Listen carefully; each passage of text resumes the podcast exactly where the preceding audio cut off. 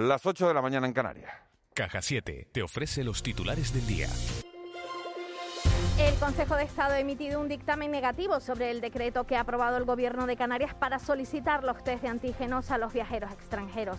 El informe del órgano consultivo tiene sentido para el profesor de Derecho Constitucional de la Universidad de La Laguna, Gerardo Pérez, al referirse a una cuestión de ámbito estatal, el control de las fronteras hacia el ámbito internacional. Sin embargo, Pérez considera que el decreto de alarma del presidente Sánchez abría la puerta a esa posibilidad. Cree que es un informe bien armado, aunque no la única opción posible y recuerda que el dictamen del Consejo de Estado no es vinculante.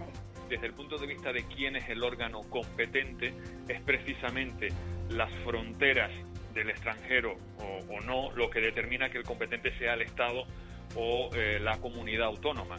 Es, es- precisamente donde se basa el Consejo de Estado, es el control de fronteras hacia el extranjero. Y eso es competencia estatal, es, es cierto que es así. Creo que hay otras formas de, interpretación jurídica. A mí no me parece que la decisión, el decreto del gobierno de Canarias sea eh, claramente eh, ilegal, sea contrario a derecho. Endurecer las sanciones a los incumplidores es una de las peticiones más demandadas por las autoridades y la ciudadanía. Sin embargo, las policías locales de municipios como Santa Lucía, Ingenio, Las Palmas de Gran Canaria, Santa Cruz de Tenerife y La Laguna han emitido un comunicado en el que han puesto de relieve las dificultades para atender el servicio, acusando de desidia a la Consejería de Seguridad del Gobierno de Canarias. Carlos Lemes, policía local de Santa Lucía y secretario general de Comisiones Obreras en el municipio, acaba de afirmar en De la Noche al Día que la inmensa mayoría de la ciudadanía está cumpliendo las normas y que la labor de la policía no solo es sancionadora, sino también hacer pedagogía.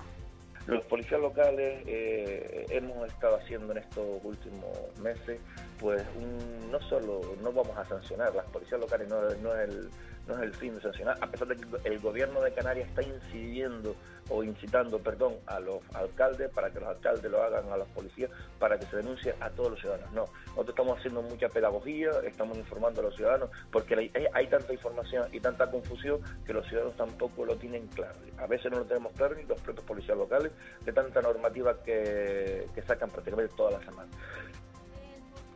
El portavoz adjunto del Partido Popular en el Senado y senador por Canarias, Asier Antona, ha pedido al Gobierno central que active un plan integral de acción en materia migratoria que pasa porque las administraciones tomen medidas, la coordinación entre ministerios y el control de fronteras. Primero de todo es luchar contra la mafia organizada.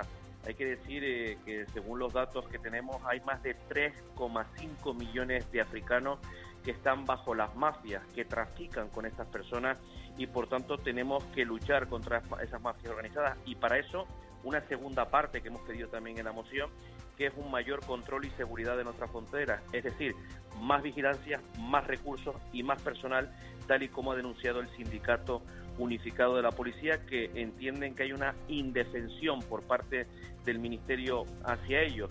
Y una cosa más, hoy se conocerán las medidas que adoptará el Consejo Extraordinario del Gobierno tras la reunión mantenida ayer con las autoridades insulares y municipales, donde el Cabildo de Tenerife demandó un aumento de rastreadores y apeló a la responsabilidad individual para luchar contra la pandemia. Además, Pedro Martín solicitó que los mayores no salgan de las residencias durante las fiestas, al ser en el ámbito familiar donde más contagios por relajamiento se producen. Martín, no obstante, descarta un confinamiento de momento. Creo que esa medida a la que estamos próximos no será mañana cuando se, se proponga. Probablemente habrá otras decisiones que se van a tomar de mayores restricciones, pero yo confío en que esa todavía no sea la última solución porque el impacto económico que tendría sobre Tenerife sería tremendo y por eso tenemos que apelar a la responsabilidad de los ciudadanos de esta isla para que una parte al menos de la ciudadanía de Tenerife se tome por fin este asunto en serio. Y a esta hora inicia su comparecencia el presidente del Gobierno, Pedro Sánchez, en el Congreso de los Diputados para informar de los dos últimos consejos europeos y de la situación en la que se encuentra España en este momento de la pandemia a las puertas de Navidad. Hoy también se celebrará el Consejo Interterritorial de Salud, donde se abordará el calendario de vacunas y se analizará asimismo las medidas establecidas para controlar la pandemia durante la época vacacional. Cosas que pueden ocurrir al ir a pagar. No llevas la cartera, sumas céntimos pero no te da, se te rompe la bolsa. Cosas que pueden ocurrir al ir a pagar con Apple Pay. Con Apple Pay, tus tarjetas de caja 7, realizas pagos contactless en miles de establecimientos y webs. Paga rápido, paga con tranquilidad. Caja 7 con Apple Pay.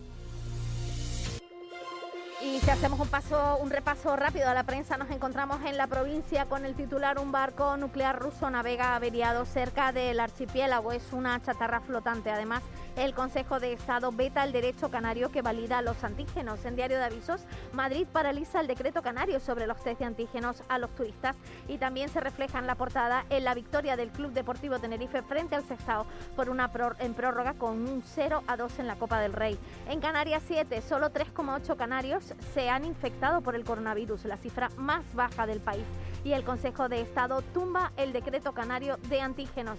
Y en el periódico El Día, un carguero nuclear ruso averiado frente a Canarias. Además, Sanidad descarta el confinamiento en Tenerife y anuncia vacunas en enero. En la prensa nacional se centran en la Unión Europea que se acelera para iniciar la vacunación antes de final de año. En el periódico El País, en el periódico El Mundo, Sánchez chantajea a Casado con anular al Consejo General del Poder Judicial si no lo renueva.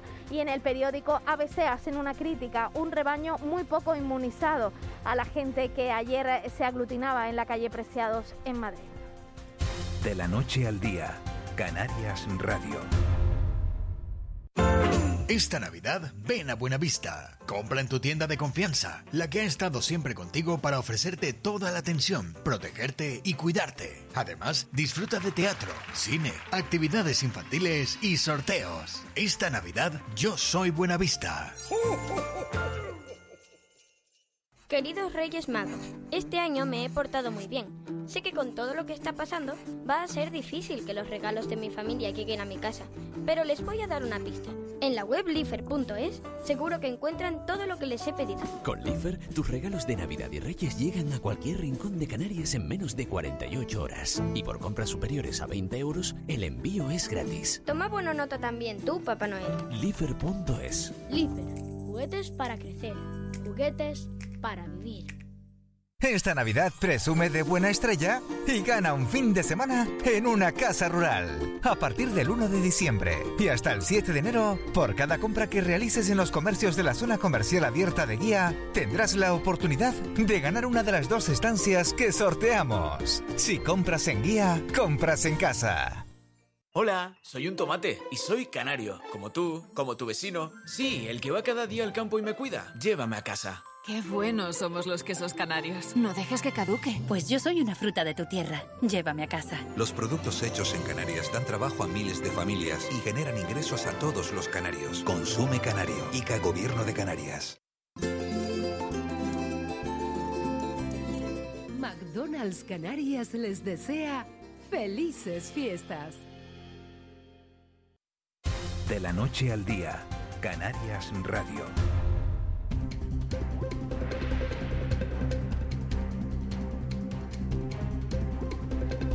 8 y 8 minutos de la mañana de este miércoles 16 de diciembre vamos a conocer la, la, situación del tráfico hasta hora de la mañana en Las Palmas de Gran Canaria. Alfredo Pacheco, buenos días. ¿Qué tal? Buenos días. ¿Qué tal la situación hoy? Mira, hoy destacamos un poquito la zona del túnel de Julio Luengo, Miguel Ángel, que está el servicio técnico reparando las averías de ayer por causa de la lluvia, los semáforos se vinieron abajo. Y está el túnel un poco cargado, un poco más de lo habitual y después nada, destacar la zona de los accesos a Miller Bajo por la zona del centro comercial La Ballena y el giro hacia Juan 23 desde la autovía, es lo que veo que es la zona donde más tráfico hay. O sea, accesos a Miller Bajo y las retenciones en Julio Longo por la reparación de los semáforos. Ahí es donde hay que tener más paciencia. Sí, un poco, por favor, sí. Vamos a tomárnoslo con calma entonces. Alfredo, Alfredo Pacheco, muchísimas gracias, buen día. Venga, buen día. Eh, Sebastián Paje, Santa Cruz de Tenerife, muy buenos días. Hola, muy buenos días, Miguel Ángel. 8 y 9 de la mañana, ¿cómo está la situación del tráfico en la capital tinerfeña? Bueno, hemos pasado a describírtela muy brevemente. Tenemos lo que es la vía Constitución, que está bastante fluida de tráfico. A su vez también lo que es piscina municipal, lo que es el viaducto, también presenta bastante fluidez. Pero sí hay dos vías que llaman ahora mismo la atención, por lo que vemos aquí en el panel, que es lo que es la entrada por Manuel Mozo, los dos carriles de Manuel Mozo hacia lo que es la Salle y Constitución, y también el tramo asuncionista que comprende entre República y la Plaza de la Paz presentan una carga bastante eh, de tráfico, de, vehículos, eh, incluso que se llegan a bloquear los cruces. Evidentemente es por la entrada ahora mismo de, los de los colegios que están en, la zona de, la Rambla de Canarias. Bueno, quedan pocos días de, clase todavía, ¿no? Sí, sí, ya queda en breve ya. Eh, esto será un poco más leve, se entiende hasta ahora sobre todo. ¿Y con las compras navideñas no crees que se complicará un poco la situación? Seguro, seguro, pero creo que eso ya más bien será en horas de tarde, a primera hora de la mañana no creo que sea, yo creo que se notará ya el bajón de lo que es la, entrada de colegio, la entrada de los colegios. Sebastián Paje, muchísimas gracias. Buen día. Muy buenos días, buenos días. Buen día, nos vamos de la situación del tráfico a la previsión meteorológica. Vicky Palma, jefa de meteorología de Radio Televisión Canaria, buenos días. Buenos días, Miguel Ángel. Más frío hoy que, que la semana pasada se nota un poquito más de, fresco porque, bueno, muchas de las nubes que nos estaban acompañando en estas primeras horas del día son de tipo medio y alto. Esas no nos protegen del descenso de temperaturas durante la noche.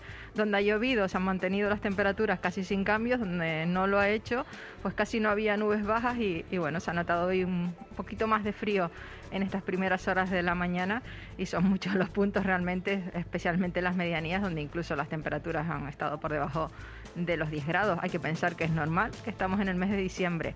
A mediodía sí tendremos pues, valores un poco más agradables, especialmente en zonas de costa, donde esperamos que los termómetros se muevan entre los 20 y los 24 grados. Esos 24 grados se registrarán en zonas costeras pues, del sur y suroeste de Gran Canaria y de la isla de Tenerife.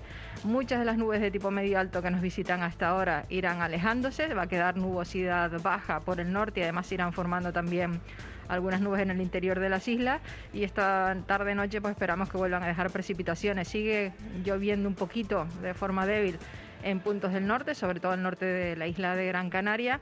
Y bueno, esperamos que a lo largo de estas primeras horas de la mañana esa lluvia remita para que vuelva a aparecer ya durante la noche. Las precipitaciones que vamos a tener hoy no serán muy destacables. En cuanto al viento, es de componente norte o del noroeste bastante flojo en general y el estado del mar hoy es mejor que en días anteriores por el norte. Aún así queda oleaje rondando los dos metros, dos metros y medio de altura y a partir de esta noche volverá a entrar oleaje un poco más grande. Día eh, vigésimo segundo, 22 consecutivo de lluvias en Canarias. Te aviso, te está oyendo la consejera de Agricultura que, se ha venido, Alicia Bonestende, que, que va a desayunar con nosotros en un instante, en cuanto termines tú. Le damos alegría, va a seguir lloviendo hasta, hasta, hasta final de año, Vicky. Bueno, en principio ahora nos da esa lluvia teóricamente una tregua, aunque vuelve el alisio y sabemos con el alisio, aunque los modelos de precipitación no lo apunten, siempre caerá algo en medianías del norte y nordeste.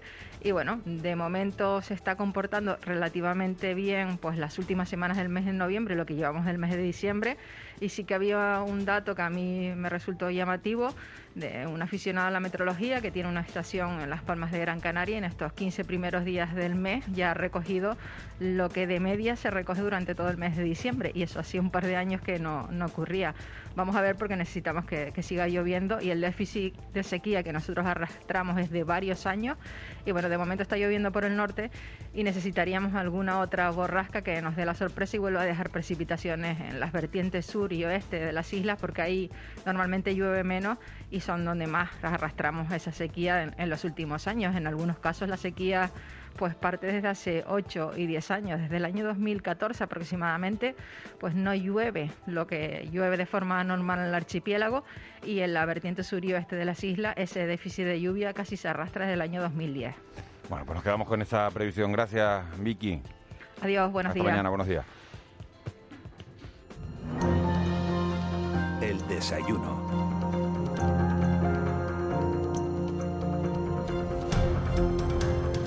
8 y 13 minutos de la mañana nos metemos ya en de la noche al día en tiempo de entrevista, tiempo para compartir un café con calma. Le hemos preguntado a Vicky Palma por la, por la situación meteorológica porque hoy tenemos a la consejera de, de Agricultura con nosotros. Como ustedes saben, la Unión Europea negocia estos días con, con, el Reino Unido el Brexit. La intención de ambas partes es que, es que sea lo menos abrupto posible. Eh, pero podría tener también repercusiones en, eh, en, el sector primario mm, de las islas. Por eso este miércoles hemos invitado, como decíamos, a desayunar, a compartir café eh, a la consejera de, aunque he preferido un vaso de agua, a la consejera de, de Agricultura del Gobierno de Canarias, Alicia Banostende. Señora Banostende, muy buenos días. Buenos días. ¿Qué se juega Canarias en estas negociaciones entre la Unión Europea y el Reino Unido? Es verdad que Canarias en general se juega mucho, ¿no? Tenemos unas cuestiones tan importantes y unas relaciones históricas con Reino Unido eh, pensemos que el, el turismo es nuestro principal mercado, pero nosotros desde el sector primario también sabemos que nos afecta por esas exportaciones que tenemos de productos agrícolas a Reino Unido. También exportaciones históricas, ¿no? Ha sido siempre el mercado tradicional del, del tomate en Canarias, un sector que fue muy potente en su momento, que cada vez ha ido bajando en, en esos volúmenes de exportación, pero que sigue teniendo a Reino Unido como un mercado importante. Por tanto, nos centramos en ese sector del tomate y también del pepino, que también es una, un cultivo que en los últimos años ha ido también alternándose con el tomate. Se, se han ido reconvirtiendo algunas parcelas de tomate a pepino y también el mercado de exportación ha sido Reino Unido. Por tanto, nos hemos centrado en esos dos sectores y en esas exportaciones y en, y en, las, y en los problemas que se le podían generar a la hora de salir del Reino Unido. Por nuestra parte, como Gobierno de Canarias, que gestionamos las ayudas de europeas, los fondos europeos, que están garantizadas. Sí, hemos podido hacer las modificaciones del POSEI. Estamos, estamos pendientes de que ya la Comisión Europea nos apruebe definitivamente la propuesta que hemos presentado en julio. Es verdad que nos, hemos, nos han pedido aclaraciones, se las hemos hecho y parece que está todo bien encaminado. Y en, en ese sentido hemos cambiado las ayudas y las hemos eh, modificado para que eh, puedan seguir manteniendo el mismo nivel de ayudas que recibían hasta ahora, a pesar de que ya el Reino Unido no esté en Europa. Por tanto, yo creo que esa parte era una parte que les preocupaba mucho al sector porque las ayudas al final suponen compensar los sobrecostes y si no las tienes, pues pierdes mucha competitividad frente a otros mercados, ¿no? Frente a otros productores como Marruecos. Por tanto, el, el poder garantizar al sector que va a tener estas ayudas, pues ya para ellos ha sido una certidumbre que les permite seguir trabajando. Aunque eh, hemos hablado en alguna que otra ocasión, la última vez que nos vimos consejera fue en el mes de septiembre, confiábamos eh, por aquel entonces, hace, hace tres meses, que parece una, una eternidad, en una recuperación del sector turístico a final de año, recuperaciones que ya eh, sabemos que prácticamente no, no se va a dar. Eh, ¿Cuánto daño le ha hecho eh, el COVID, esta pandemia, al, al, sector, al sector primario? Sí, el, el, sabemos que el más afectado ha sido el turístico y todo lo que está relacionado con el turismo. Nosotros como sector primario también hemos sufrido, es verdad que en menor medida, pero también hemos sufrido, por un lado es verdad que hemos sido esenciales y no hemos parado de trabajar, hemos podido seguir manteniendo la actividad, pero también es verdad que, que la caída del turismo también ha supuesto para el sector primario una pérdida también de clientela, evidentemente toda esa población flotante que tenemos en Canarias, pues al final son clientes del sector primario. Hemos hecho muchos esfuerzos desde el Gobierno de Canarias en los últimos años en relacionar el turismo con el sector primario, en introducir Por nuestros eso lo productos. Digo, eh, y al final, bueno, pues... Eh, ¿Qué incidencia ha tenido, está teniendo todo esto? Efectivamente, hemos tenido problemas en muchos sectores, por ejemplo, en el sector del vino, de las bodegas, han tenido mucho almacenamiento de vino que no se ha podido comercializar. Hemos tenido problemas también en muchas frutas y hortalizas que directamente vendían al, al, a los hoteles directamente. Hemos ido compensando también con el sector de la gran distribución. Desde el principio trabajamos a través de GMR en, poner en contacto productores con, con, esta gran distribución para canalizar muchas de esas ventas por los supermercados, ¿no? Es decir, cambiar un poco el cliente. Y bueno, se consiguió en parte y se ha ido normalizando. Es verdad que una vez que hemos, salimos del confinamiento, empezaron a, a abrir la hostelería eh, y la restauración, pues eh, se ha ido normalizando también el, el sector primario. Yo creo que ahora lo que nos queda es un poco esa, esa incertidumbre de qué va a pasar, ¿no? Que creo que la tenemos todos, ¿no? De, de cuándo va finalmente a recuperarse el turismo y cómo podremos volver a una, a una, normalidad total en todos los sectores. No parece que vaya a ser en breve. No, la verdad es que no parece. Yo creo que es verdad que hacemos todos los esfuerzos posibles, pero hay cosas que ya no están en nuestra mano, ¿no? Una vez que vemos con todas las dificultades que se han generado para poder hacer los decretos de los test de antígenos, que justo después se cierren eh, Alemania, que se confine en Reino Unido. Es, son noticias verdad que son jarros de agua fría, ¿no? Para, para nosotros como, como gobierno, que, es verdad que hacemos todo lo que está en nuestra mano para poder reactivarlo, ¿no? Pero hay cosas que a veces no dependen ya de, de, de uno, sino de terceros países. Y por tanto, bueno, pues yo creo que hay que seguir trabajando lo que nos compete a nosotros, intentándolo, intentando también que la situación en Canarias desde el punto de vista sanitario vaya mejorando, sobre todo en la isla de Tenerife y por tanto que, que, seamos un destino seguro. Su departamento, eh, consejera, eh, ha lanzado una campaña para promocionar la, las, ventas, las ventajas nutricionales de, del consumo de productos locales. ¿Cómo se convence a la, a la, población de que ahora más que nunca hay que apostar por lo canario? Bueno, yo creo que cuando estuvimos confinados se vio claramente que, que había cuestiones que siempre hemos dado por hechas, que es tener alimentos en el, en el supermercado, ¿no? Y que y que hubo ese primer momento, no sé si recuerdan el confinamiento, cuando todo el mundo fue corriendo al supermercado a, a, a comprar, comprar higiénico. Hubo, un cierto desabastecimiento, ¿no? En, en los primeros días, ¿no? Hubo un, eh, se terminaban los productos los lineales, se reponían, pero se volvían a terminar.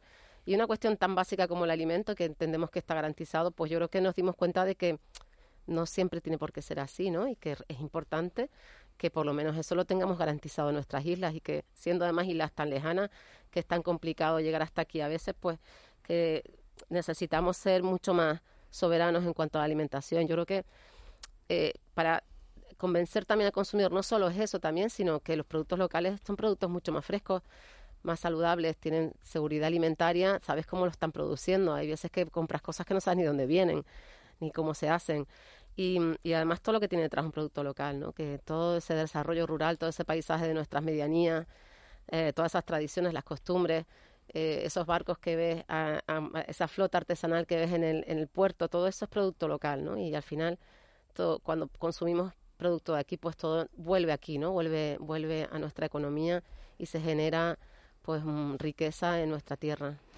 Está hablando usted de, productos saludables, consejera. Eh, ¿Tiene futuro la, agricultura ecológica en este archipiélago? Lo digo porque la semana pasada eh, ustedes en la Consejería de Agricultura celebraron eh, en Fuerteventura el sexto foro de agroecología y biodiversidad en Canarias. ¿Qué conclusiones se sacaron? Bueno, yo creo que la conclusión es que no solo tiene futuro, sino que la agricultura ecológica es el futuro de la agricultura. No, hay que olvidar que la Europa cada vez más eh, tiende hacia una sostenibilidad y que tenemos que hacer ese desarrollo sostenible que no solo es desarrollo económico, pero también es un desarrollo ambiental sostenible, ¿no? tenemos que preservar nuestro medio ambiente y más todavía en, una, en unas tierras tan, tan frágil como la nuestra. Yo creo que además la agricultura ecológica te da un producto de calidad diferenciada que puedes competir con otros productos que vienen de otros países donde los costes de producción son menores, pero que no tienen la capacidad de hacer productos de calidad como nosotros y que por tanto no competimos en precios, sino que podemos competir en calidad. Es decir, que yo creo que la agricultura ecológica efectivamente es el, es el futuro de la agricultura. Eh, buenos días, consejera. Eh, usted ha dicho que el tomate y el pepino pueden estar tranquilos respecto al Brexit porque se mantienen las ayudas. Eh, y en el caso de que el Brexit se produzca sin acuerdo, puede estar igual de tranquilo. Me refiero a los problemas que se, que se, se anuncian en la aduana, ¿no? Sí, es, verdad. Ayer pude reunirme con, con la cooperativa Coagrisan en la aldea de San Nicolás y precisamente me hablaban de sus, de sus dudas con respecto a qué va a pasar el día 1 de enero, ¿no? ¿Cuáles van a ser esas colas en los puertos y en las aduanas? Nosotros como canarios tenemos, partimos de una, yo creo que de una posición de ventaja respecto a, a las personas del continente europeo, porque ya estamos acostumbrados a hacer todos esos trámites aduaneros de siempre. Ya, ya para nosotros es una rutina que sin embargo el resto de productores van a tener que incorporar en su en su proceso, ¿no? Que bueno, es una cuestión que se que es una cuestión que se adopta rápidamente, pero yo creo que en ese sentido vamos a tener una posición de fuerza. Es verdad que vamos a ver cómo se gestiona precisamente la llegada de la fruta a, efectos prácticos en las aduanas y, en los mercados, ¿no? Eh, yo creo que también que hay una parte de, de la producción que va directamente a Reino Unido desde, desde Canarias en barco con lo cual no pasa por el continente y eso también nos daba una ventaja competitiva porque no vamos a tener que, de alguna manera, ponernos en la cola de salida de, Rotterdam, por ejemplo. Consejera, muy buenos días. Eh, es verdad que Canarias tiene una ventaja en ese coste transaccional, sobre todo por, por, conocer, digamos, los trámites aduaneros, por estar familiarizado el sector. Por otro lado, hay un obstáculo importante. Si no hay acuerdo en el Brexit, eh, Reino Unido impondrá a la campaña de Navidad del tomate un 8% de arancel. Reino Unido ha firmado un acuerdo comercial con Marruecos, por lo cual eh, elimina los aranceles para el tomate marroquí. Claro, esta es una desventaja comparativa muy importante. Bueno, el acuerdo que tiene el eh, Reino Unido con Marruecos es, es el mismo que tiene la Unión Europea con Marruecos, es decir, que entendemos que la diferencia competitiva va a ser la misma que tenemos ahora en el continente. Eh, con respecto a los posibles aranceles que se le, se le, se le pongan a los, al resto de productos, pues todavía estamos en, un, en pendientes de ver exactamente cómo va a ser eso, ¿no? Si realmente se si realmente se hace, se, se lleva a cabo o no. Es decir, que todavía con los acuerdos, bueno, lo que nos genera esto es mucha incertidumbre, que es lo que tenemos desde el principio del Brexit, ¿no? Llevamos dos años o más, tres años ya con el Brexit y, y, parece que siempre es el, hasta el último suspiro nos tienen, nos tienen con esta incertidumbre. Ayer estuvo usted en una reunión, eh, por lo que sé, de, de coordinación del gobierno autonómico, eh, comisión de la que usted forma parte, para abordar pues los diferentes filos que tiene el Brexit respecto a la economía canaria y de sus sectores productivos, no solo el agrario. ¿Nos puede contar algo? Bueno, yo puedo contar la parte de nuestra, le puedo contar la parte de agricultura que bueno, eh, estuvimos pues comentando todas las, lo, que, lo que pudimos hablar antes de sobre el sector del tomate y del pepino y también otras cuestiones que no son menores tampoco, como la cuestión de la importación de papa de semilla de Reino Unido, que también hasta ahora ha tenido mm, ayudas del, del régimen de especial abastecimiento, del, del famoso REA, y que ahora tendremos que ver cómo la cómo las readaptamos también para que no para que, para poder traer seguir trayendo papa de semilla desde sobre todo desde Escocia que es donde tienen las zonas donde se produce ese ese tipo de papa que es una papa certificada con libre de virus y cuestiones de estas garantizadas sanitariamente. Y por tanto pues tenemos que seguir trabajando para poder resolver esas cuestiones eh, usted ha mencionado Marruecos eh, ahora mismo eh, estamos en plena crisis migratoria y principalmente las personas que llegan proceden de ese país. En el pasado ha habido alguna relación, ¿no? Se ha utilizado, ha habido alguna relación entre nuestras producciones y la amenaza de la migración, ¿no? ¿Usted teme algo en este, en este sentido? ¿Teme que, que, se pueda intentar imponer un cambio en, en, las relaciones actuales respecto al sector primario?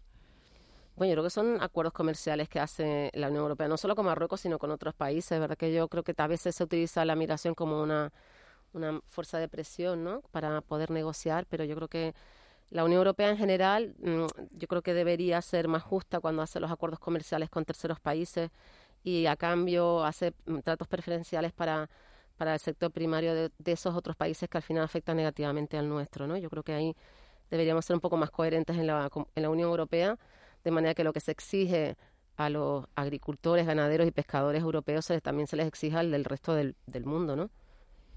Entiendo que cuando dice más justos se refiere más justos con los propios europeos. Sí, efectivamente, porque a veces nos sentimos en Europa que trabajamos en, en, diferente en, competencia de alguna manera desleal, ¿no? Porque nosotros en, en Europa estamos sometidos a unas normativas muy estrictas de todo tipo desde el punto de vista sanitario, de seguridad laboral, de productos fitosanitarios. Y, y, bueno, y en los acuerdos comerciales de Europa con terceros países también se, se supone que se cumplen esos acuerdos con los terceros países, pero no siempre se comprueba, ¿no? Entonces vemos que esa diferencia de, de costes de producción al final nos afecta negativamente a los europeos eh, y, y, y hace que seamos menos competitivos con respecto a esos países terceros. Estamos hablando con Alicia Banostende, con la consejera de, Agricultura del, del Gobierno de, Canarias. Consejera, eh, hay mucha gente pendiente de, las ayudas estatales para, para, el agua de riego. Usted ha confirmado que Canarias las va a recibir antes de final de año y lo cierto es que, otros años han llegado tarde, aunque estuvieran aprobadas. Sí, siempre llegan un poco tarde estas ayudas, ¿verdad? Que son ayudas que se acuerdan en, el Ministerio de Transición Económica, eh, perdón, Ecológica es verdad que este año también la pandemia nos ha afectado negativamente en este sentido. Y bueno, hemos tenido la, garantía del Ministerio de Transición Ecológica que ya se llega al próximo Consejo de Ministros para aprobar ese Real Decreto de esa subvención que ya se hace la transferencia a Canarias y que, por tanto, durante el mes de enero nosotros podremos sacar la convocatoria que ya tenemos preparada desde hace tiempo y lista solo esperando por, por la llegada de los fondos.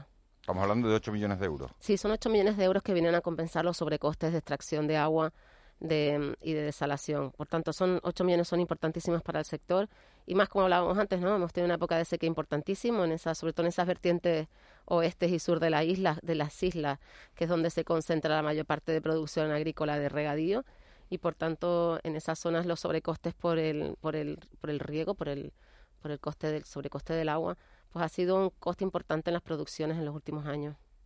Eh, consejera, llevamos muchos años hablando del sector primario en, un sentido de decadencia, ¿no? O de, de, cada vez pérdida más de, presencia, ¿no?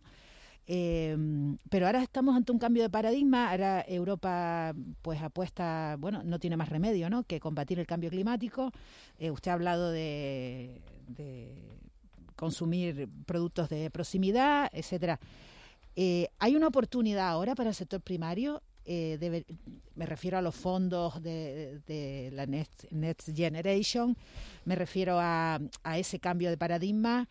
Eh, hay que aprovechar esta oportunidad. ¿Existe esta oportunidad? ¿Está planificado aprovecharla? Sí, sí que existe. yo creo que además es, es, el momento ¿no? en el que yo creo que es el momento en el que también hay que pensar en ese cambio de modelo y darle importancia al sector primario que se merece en una sociedad desarrollada, ¿no? y por tanto también ver esa faceta que tiene el sector primario no solo de producción de alimentos, sino también de protección ambiental, de lucha contra el cambio climático, no solo en la realidad, sino también es verdad a la hora de, de poder recibir fondos europeos. Y yo creo que en, en, en ese plan estamos trabajando todos, ¿no? ¿Pero hay planes específicos eh, para captar fondos para con este objetivo? Sí, efectivamente. Nosotros en el plan de reactivación de Canarias tenemos fondos en ese sentido y además desde el Ministerio de Agricultura ya se está trabajando también en, en fondos que en la parte importante va a ser para planes de regadío y después desde otros ministerios como el de Transición Ecológica o el Ministerio de Industria también hay fondos específicos que están relacionados con el sector primario, por ejemplo con la industria agroalimentaria o por ejemplo con el tema de poner banda ancha en todas las zonas rurales. Es decir, yo creo que es un momento en el que tenemos que aprovechar para poder dar un salto cualitativo y cuantitativo también en el sector primario. Consejera, ¿se han calmado los ánimos del sector platanero, que andaba un poco revolucionado en las últimas semanas con la ley de cadena alimentaria y esa enmienda y, y afirmando por parte del presidente de Asprocan que, que la ley de cadena alimentaria era propia de, de Corea del Norte, de Cuba y, y, de países así. Bueno, yo espero que sí. Hemos intentado explicar desde el gobierno de Canarias como, digamos, no como, eh, como intermediarios entre, entre el sector platanero y el gobierno de España. Hemos intentado explicar cuál es la situación actual con esta ley de cadena, qué es lo que pasó en el Senado y qué es lo que se va a hacer a partir de ahora. Y yo creo que esa labor pedagógica es importante, ¿no? Eh, hay que aclarar que esa ley de cadena lleva en vigor desde desde finales de febrero de, de, de, este año, o sea, llevan nueve meses en vigor y no ha habido ninguna catombe. También hay que aclarar que esta ley de cadena no afecta a las cooperativas, a la relación entre cooperativas y sus socios, que son la mayor parte del sector productivo platanero de Canarias. Y bueno, se está trabajando en el Congreso en un nuevo proyecto de ley en el que nosotros hemos pedido al Ministerio que se contemplen las especificidades de Canarias, que se aclaren algunas cuestiones de la ley que entendemos que deberían aclararse un poco para no generar tanta incertidumbre con respecto, me refiero sobre todo a esa cuestión sobre que el precio de venta tiene que ser mayor que el coste de producción y bueno, hay que adaptarla a la realidad del mercado, ¿no? De, es verdad que hay momentos en el mercado en que los precios bajan, eh, pero tienen que ser momentos especiales, no puede ser la normalidad durante el año. ¿Pero se vende a pérdida, sí o no, plátano canario en la península? Hay momentos en el que se vende a pérdidas, como todos los productos uh -huh. perecederos, y, y, es una cuestión que en el sector primario hay que ir revisando, ¿no? Eh, y, y, eso se puede hacer de varias maneras, pues ir reforzando esa cadena alimentaria. Yo creo que es, es importante que todos esos eslabones eh, sean más justos y también evitar esa pérdida de valor del producto desde que sale del campo hasta, hasta que llega al consumidor. Consejera, ustedes han sacado recientemente a licitación un canal online de, de exportación y comercialización de, de, productos agroalimentarios.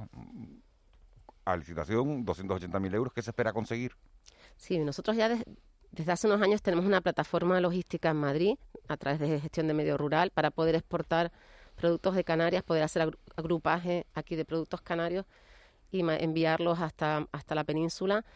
Así le evitamos a los productores que tengan que hacer todos los, los, trámites aduaneros, todas esas complicaciones y que les sea más, mucho más, menos costoso el coste de transporte y de gestión.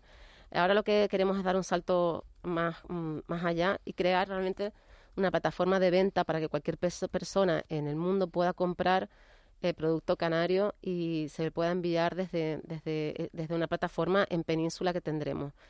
Eh, diferente porque va a gestionar toda la página web, es decir, que va a ser un, un, proyecto muy potente. Lo que pretendemos es facilitar la comercialización del producto y la exportación del producto local a través de ya de esos canales online porque y además hacia el, fin, hacia el cliente final, hacia cualquier persona en cualquier parte del mundo pueda comprar un producto canario, podamos poner en contacto a esos productores con esos clientes. Estamos viendo que los plataneros se, se quejan a veces y estamos viendo que eh, Plátano de Canarias ha firmado un acuerdo con Globo para repartir plátanos, para repartir fruta por, ¿no? Eh, ¿Se imagina a alguien pidiendo un plátano por globo? A mí me parece una idea estupenda, la verdad, porque yo creo que el, el futuro el futuro es ese, ¿no? Y tenemos que irnos adaptando al mercado y a los, a los globo clientes, cobra ¿no? por, por, llevar por llevar eh, eh, los productos a, a, las casas. Claro, claro, claro, tendrá que cobrar, ¿no? Sí. No, lo digo que no que no sabía la, la, las condiciones del acuerdo y que, sí, y, que, y que sí, bueno, que se puede incrementar la venta de, de frutas si se imagina alguien pidiendo un, un, no sé. De todas maneras, hemos visto que en esta pandemia... Pero es verdad que es adaptarse y renovarse o morir. Eso es. Mucho, lo, sí, sí, muchos... Se, se, lo come el rider, ¿no? Para coger fuerza, ¿no? no sé, el ciclista dice. Sí, sí, sí, sí. Eh, el repartidor, vamos. ¿Que ¿Cuántos plátanos habrá que pedir, no? Para que te sea rentable. Para que Una sea rentable, claro. Una que eso es lo que- manilla. es que a mí me ha llamado la atención la Una noticia que la he visto hoy en el periódico El Día de, de que se pueden pedir, eh, eh, bueno, pues frutas por, ¿no? por, por globo, ¿no? Que está muy bien que se pueda pedir comida rápida y que se pueda pedir comida más Sana. saludable. Lo que pasa que, eh, bueno, ¿cuánto, ¿cuánto de rentable es? Esa, esa era la pregunta, ¿no? Es verdad que hemos visto que muchos productores eh, se han estado especializando en llevar mm, cestas de, de verduras y de frutas a domicilio. Yo creo que también ese es el futuro, ¿no? Eh, Facilitar la llegada de los productos a casa, igual que con la comida rápida, porque no con una dieta mucho más saludable. Bueno, pues apostamos por, eh, por eso, por llevar comida saludable a casa. Raúl García, buenos días. Hola, buenos días, don Miguel Ángel Daguani. ¿Cómo ¿Te, pedi-? ¿Te pedirías un plátano de Canarias por globo? Sí. Sí, definitivamente sí. Titular para la... no, una manilla, una manilla. Una manilla, para que sea rentable. Hacer que venga por un plátano, joder, ya reírse de quien lo traiga, de verdad, aprovecha el viaje, ¿no? Bueno, tienes a, a la consejera de, de Agricultura, Elizabeth Ostende, oyéndote, dispuesta a, a- a sufrirte en esta última pregunta de la entrevista.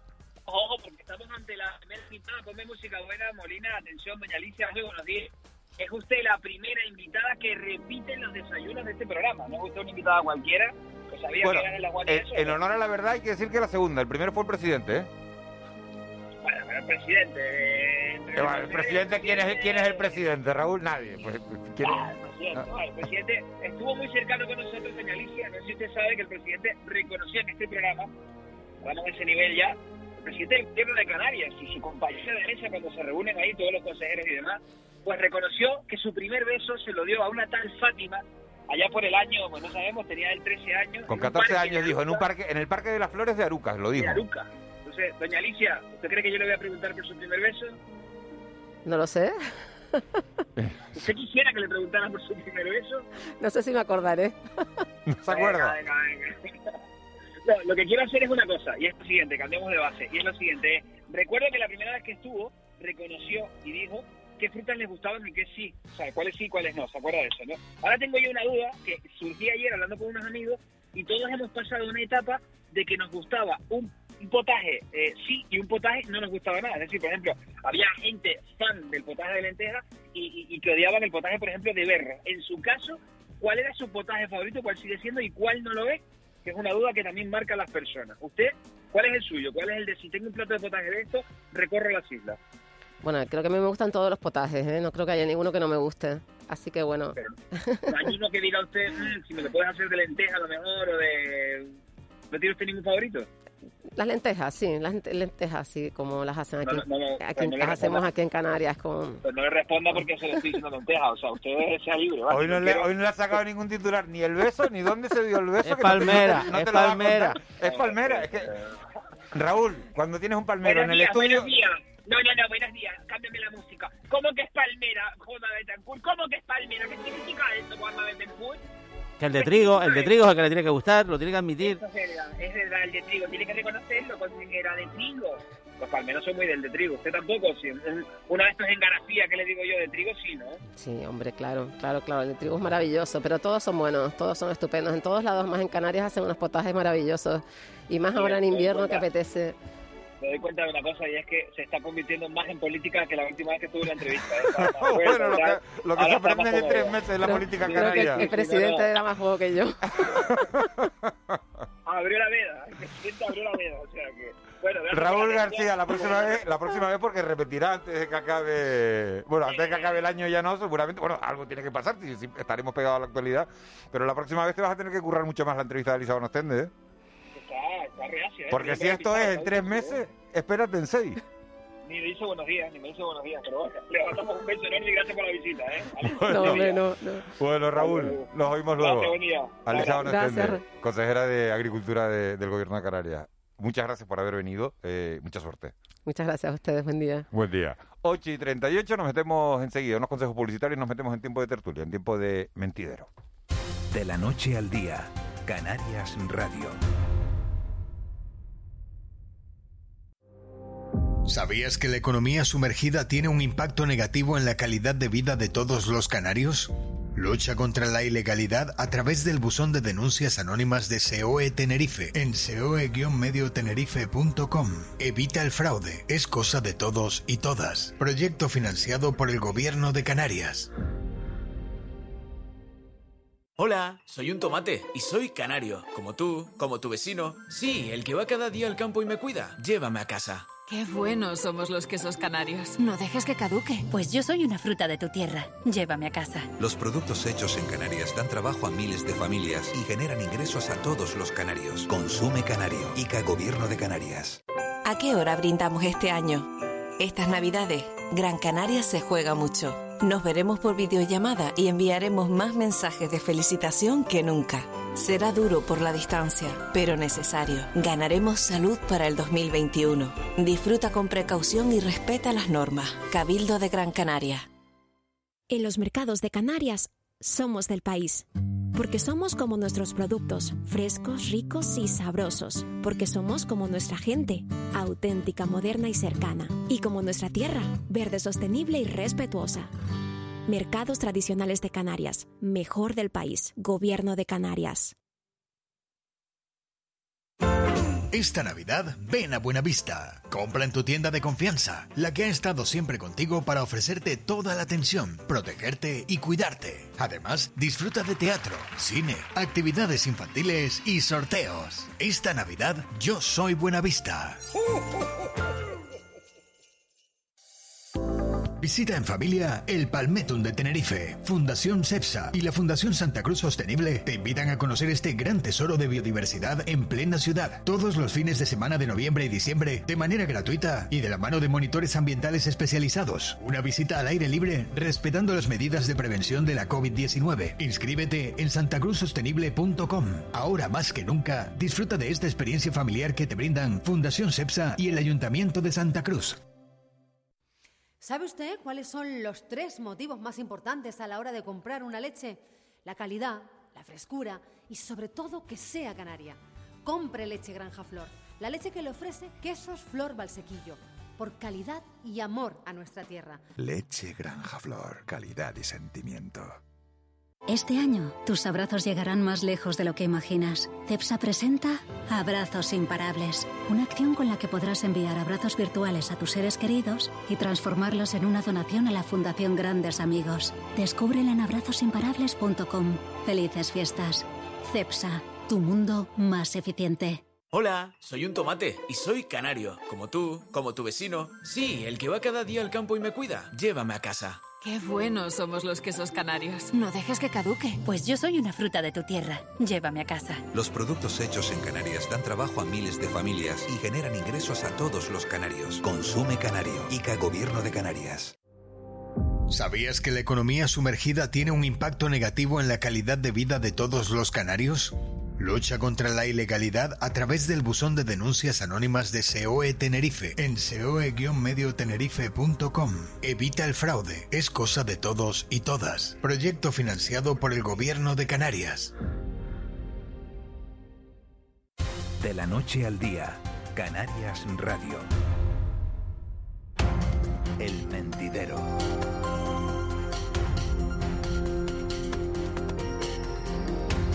8 y 43 minutos de la mañana de este miércoles 16 de septiembre en el que ya ha amanecido en todo el archipiélago. Siguen con nosotros Ángeles Arencibio y Juan Mabetencourt. Se incorpora a esta tertulia este tiempo de, de mentidero Saro Prieto, delegada de la agencia EFE en Tenerife. Buenos días, Saro. Hola, buenos días. Trabajadora para toda Canarias, delegada, ubicada, nacida en Gran Canaria, pero trabajando en Tenerife, ¿no? Es que he dicho lo de Tenerife y digo, ¿y por qué digo eso? Si, si Saro Sí. es una, una mujer... No, soy una mujer regional, efectivamente. Una mujer regional. Mi- eh, mis orígenes me hacen regional. Nacida- Mis orígenes y, me- y mi pensamiento me hacen regional. y, tu, y tu acento inconfundible de las Palmas de Gran Canaria, vamos. Sí, sí, Y Antonio Salazar, no sé si está, si ha llegado, ¿está también Antonio Salazar? Sí, muy buenos días. Uno de los hombres que más madruga, porque lo vimos todos los días a las 7 menos 20, está ya Antonio sonando, sonando por ahí. Don Antonio, buenos días. Eh, Saro, Buenos días. Sí. Que ¿te ha sorprendido la, la decisión del Consejo de Estado de, de recurrir, eh, eh, bueno, de cuestionar el, el test de antígenos que había aprobado el Gobierno de Canarias? A mí sí, porque mm, desde el principio se dijo que se estaban en negociaciones, en diálogo continuo con el Ministerio de Sanidad y yo tenía la intuición, porque eso lo hacía trasladar mm, el Gobierno de Canarias, de que, mm, de que había un acuerdo, de que Canarias se adelantaba en este sentido, pero que había una, un casi acuerdo ya con, pactado con Madrid, porque yo creo que si no, no tiene mucho sentido que, mm, que la medida dure ni menos de un mes y, y de repente la tumben y volvamos a los PCR. De todas formas, mm, eh, Canarias lleva una racha tremenda entre, pues esto, porque esto es un varapalo más al, a la situación del sector turístico, ¿no? y teniendo en cuenta que los, las PCR mm, cuestan carísimas.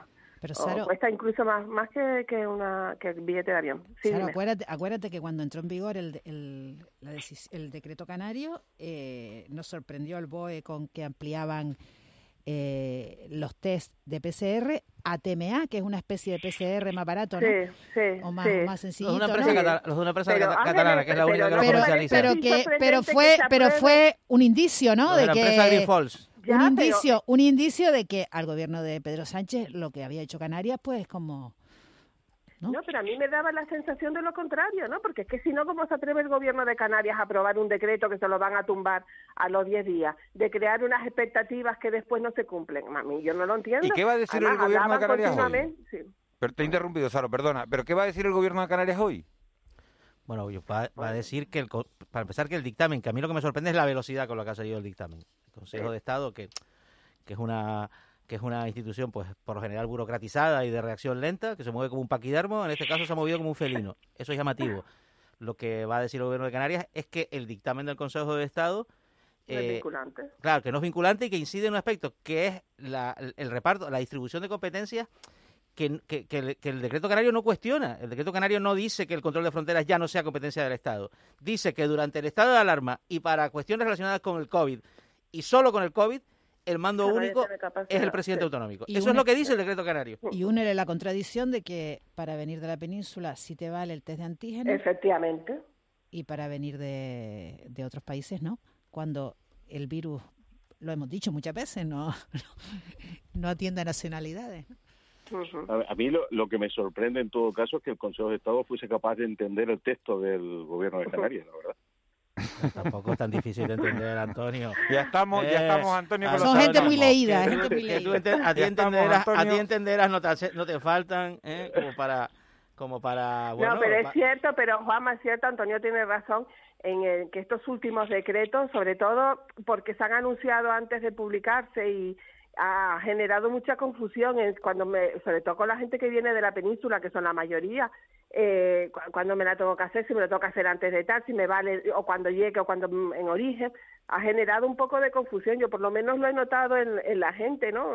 Todos tenemos grupos de WhatsApp y, y vemos de cuándo se lo tengo que hacer, dónde me lo tengo que hacer, cuándo, dónde, o sea que... Bueno, y hay gente atrapada en, Bueno, en- los- entre los dos decretos claro, no los decretos hay que Gente- leérselos enteros. ¿no? Es verdad que, por ejemplo, tú, eh, la verdad que la experiencia es, es tanta, pero las personas que quieren venir a España, entrar en España desde el extranjero, ahora mismo, pues tienen que hacer PCR, ¿no? Y esta, y esta confusión, pues al final, pues pues pues pues queda queda acreditada en la medida en que el Ministerio de Sanidad no mueve fichas, se ha puesto simplemente de perfil ante el decreto canario Sí. y al ponerse Sí. de perfil Sí, sí. lo anula, lo, lo, lo convierte Sí. en inaplicable porque si Sanidad Exterior y Aviación Civil no no, no, no, no entienden o, o deciden omitir, ignorar por completo el decreto canario, pues no hay nada que hacer. que no hay mayor Sí, desprecio sí. Y de, y de todas formas, eh, te digo, además te están pidiendo, porque conozco una persona que ha llegado recientemente de, de, de Escocia y le han exigido tanto allí dos veces como al llegar la PCR, ¿eh? O La- sea que la- no es una... ¿Tú cono- no será, no será el, que, el que metimos aquí el otro día en la radio, ¿no? No, no, no. Ancor, Pero la- Ancor, la- no se llama no. Ancor, ¿no? Ancor, se llama- ah, la situación no, no. la situación de los países emisores de turistas que ahora mismo es negra respecto a la, a la pandemia eh, aminora un poco el efecto de Claro, esta sí, controversia, sí. ¿no? Lo aminora. Pero no deja de ser el, el decreto canario, no, sea, no deja de ser una llamada de auxilio, no deja de ser el- el- el- la mano que estira el que se está ahogando en el mar. Hay dos factores, hay dos factores que inciden negativamente. Primero es el que dice Ángeles, el hecho de que, por ejemplo, Holanda cierra hasta hasta marzo, hasta marzo. Eso quiere decir que suspende también, digamos, la, eh, o, o establece como como que los viajes al exterior están claramente desaconsejados, ¿no? Por el por el primer ministro Marrute. En segundo lugar, la gran credencial Canarias el decreto canario cita dos grandes credenciales para, para, para defender un poco esta, esta, esta particularidad eh, archipelágica. Uno es su condición ultraperiférica, el segundo es la buena evolución de la pandemia en Canarias. También estamos perdiendo algo de credibilidad en ese campo cuando en Tenerife, eh, justo cuando estamos peleando esta cuestión del decreto de antígenos, las cosas van como van. Sí, pero son ¿Qué ha- órdenes, a, a mi juicio, distintos, donde efectivamente el tema de los antígenos está siendo un despropósito, pues por lo que se señalaba también de esa posición de perfil del, del ministro de Sanidad, pero eh, lo debemos tener preparado por lo menos para cuando se empiezan a recuperar Correcto. esos mercados emisores, es decir, que, que van por, ca- eh, que estando de acuerdo, porque ahora mismo ni podemos presumir de una evolución de la enfermedad como para eh, tirar voladores, Ni nuestros Está- mercados emisores. Exacto, claro, pero pero por lo menos estemos preparados para el momento que esto sea posible, porque además esta mañana en el a, a la, en el arranque del programa pues, es verdad que Miguel Ángel hacía ya referencia a la pérdida de la temporada, es que estamos hablando Sí, de por que supuesto. hasta Semana Sí. Santa Por supuesto. ya por supuesto. Ya se y- y- empieza, y ya- claro, es asombroso, es asombroso que no exista un criterio común en la Unión Europea para esta cuestión. Y, y- y Mm. pongo un ejemplo. Ayer Grecia aprobó las nuevas especificaciones para entrar en el país, que exigen PCR en origen, test de antígenos al llegar y tres días de cuarentena. Faltó una ducha con gel Ir bien peinados Sí, y sí, bien te una iba a decir, faltó llegar una bien ducha con gel hidroalcohólico, De ¿no? todas formas, de Pero todas claro, formas, ¿cómo es posible, hay- cómo es posible que el Club de los 27 no sea capaz de ponerse de acuerdo en bueno, esta pues cuestión? porque no es capaz de ponerse en muchos temas de acuerdo. No, pero en porque esto- estamos en una incertidumbre ocho global. Meses, ocho meses de pandemia en el que, ocho o nueve meses, ya ni sé, en el que mm, en muchos países, por ejemplo en Grecia, desde en la primera ola, se seguía una PCR para entrar desde España. ¿Y cuántas veces Ah. han pedido el gobierno de Canarias alguna prueba y lo tuvo que decretar él solo para entrar en los hoteles? Quiero decir que eh, ha habido una Yo le- postura unánime y no la va a haber. Sí, Terminará la no- no, pandemia. ni siquiera dentro del mismo país nos ponemos de acuerdo. ¿no? intentar hacer, Efectivamente, efectivamente. hacer un, un servicio público que es dar un teléfono que es el 900-112-061 para los que tengan dudas de... Porque Sí. todos estamos recibiendo, yo, lo que decía Saro antes, yo estoy recibiendo un montón de mensajes de amigos de la península, oye, voy a viajar, me hace falta el de antígenos, me hace falta el PCR, parece que uno está informado, pero claro, es que después cuando te vas a subir al avión, este señor que llamaba el otro día desde Edimburgo, que, tendría que conocer la normativa y le dicen, oye, me valen los antígenos, y llega el del mostrador de Ryanair y le dice, si usted no lleva una PCR, usted no se sube en el avión y todavía sigue el hombre en Escocia. Por eso te preguntaba si era el mismo, Saro, que no, que ya, No, veo, no, que ya no. veo que no, que tú no conoces a ningún ancor. Pero re- repite, repite el teléfono para anotarlo y poderle decir lo mismo a los amigos que nosotros. 900-112-061.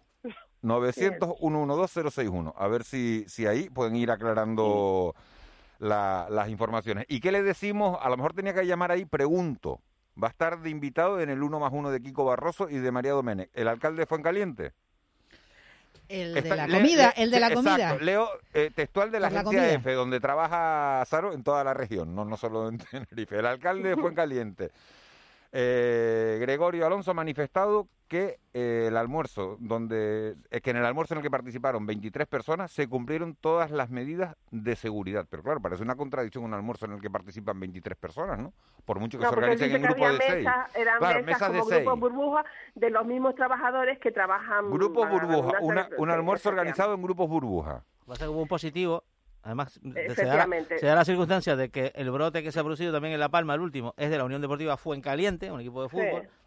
También es una, una coincidencia pues no, no muy feliz. Y es verdad que la percepción en La Palma durante las últimas semanas, incluso meses, porque han tenido una incidencia bajísima, puede ser pues a lo mejor pues más eh, más tolerante y tal, lo cual es un, un peligro, porque básicamente por una circunstancia, que es que La Palma tiene una conectividad muy elevada con Tenerife, donde las cosas están mal. Y no solo es la norma, no solo es la norma, también es la percepción, el mensaje que tú envías, ¿no? O sea, si, si yo vengo de una comida de 30 personas que ha organizado mi municipio, pues eh, voy con una percepción y, una, y un enfoque, ¿no? ¿Cómo, cómo me voy a tomar en serio a lo mejor que me impongan eh, que cenemos solamente seis en mi casa o, o otra serie de, Sí, de yo creo- cuestiones? yo creo que, la, yo que la, la percepción o el mensaje que envías con mensaje, este tipo de, de, clarísimo. de- de- Sí, de- sí. de eventos es, es- es- Clarísimo. o sea, Sí, no, pero mira, el otro día yo creo que. y, era pues, necesario, ¿no? El- la comida era tan necesaria. Es clarísimo, eso es clarísimo. es desalentador. Desde el punto no de vista del necesario. ejemplo, es desolador. Y, de- y seguramente se cumplieron, como él cuenta, se cumplieron, se, se sentaron juntos grupos burbuja, o no hubo, no es como la mu- los vídeos sobre la murga esta en Gran Canaria que han salido, que se veía como más, eh, más fiesta, más tal. Mm, yo creo, pienso, y que no sé, a lo mejor me peco de ingenua, que es más por, por, mm, por ignorancia que por mala fe, porque Claro, los- los con todo, públicos- con todo lo que no- nos están... La eh, ignorancia de las leyes. Pero los cargos públicos, no los cargos públicos no están para estirar la norma y decir, los cargos públicos no. están para estirar la norma. La- estirar la norma es decir, bueno, una comida colectiva, pero como nos pusimos en mesas separadas era como que íbamos cada uno por nuestra cuenta y entonces estábamos sí, sí, no, no, Juanma, si no Sino, intento más bien, los cargos nada, públicos lo que deben es aplicarla restrictivamente.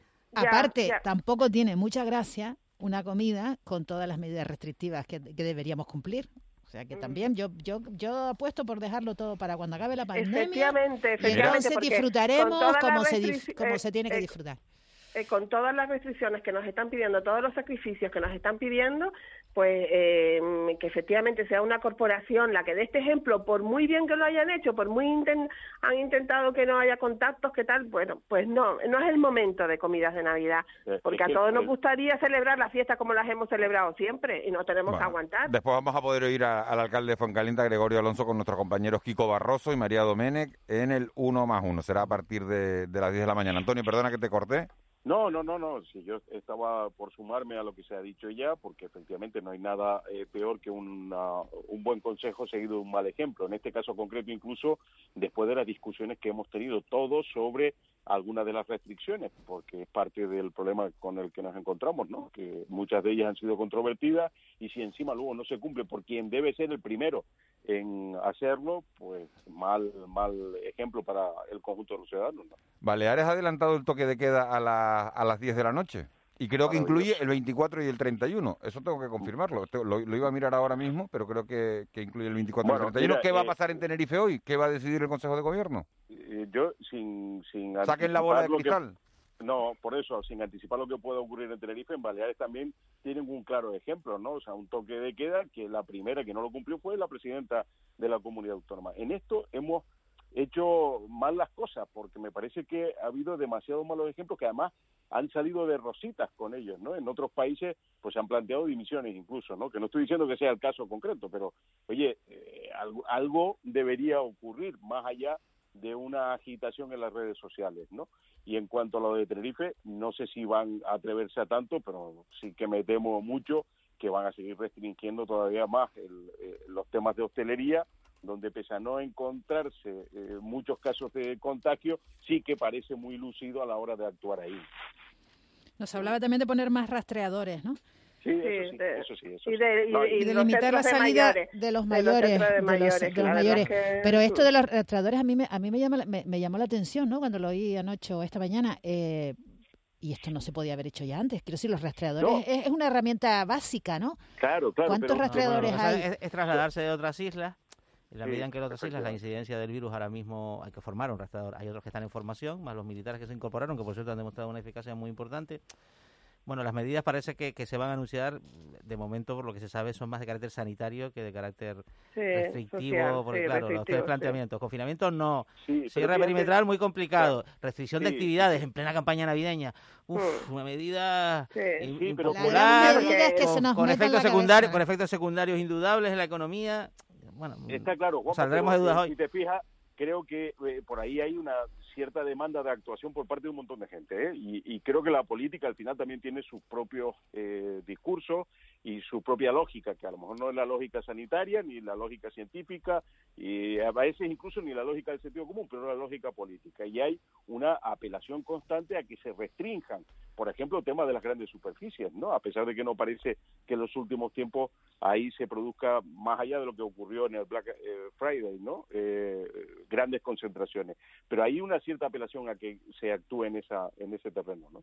El portavoz policial que hemos entrevistado, perdona, eh, esta mañana hablaba de la necesidad de hacer pedagogía. Nosotros le preguntábamos un poco más por, por, por, por si la necesidad de más sanciones y él hablaba de pedagogía. Yo también pienso que el mensaje, eh, eh, el mensaje no acaba de llegar, no acaba de llegar.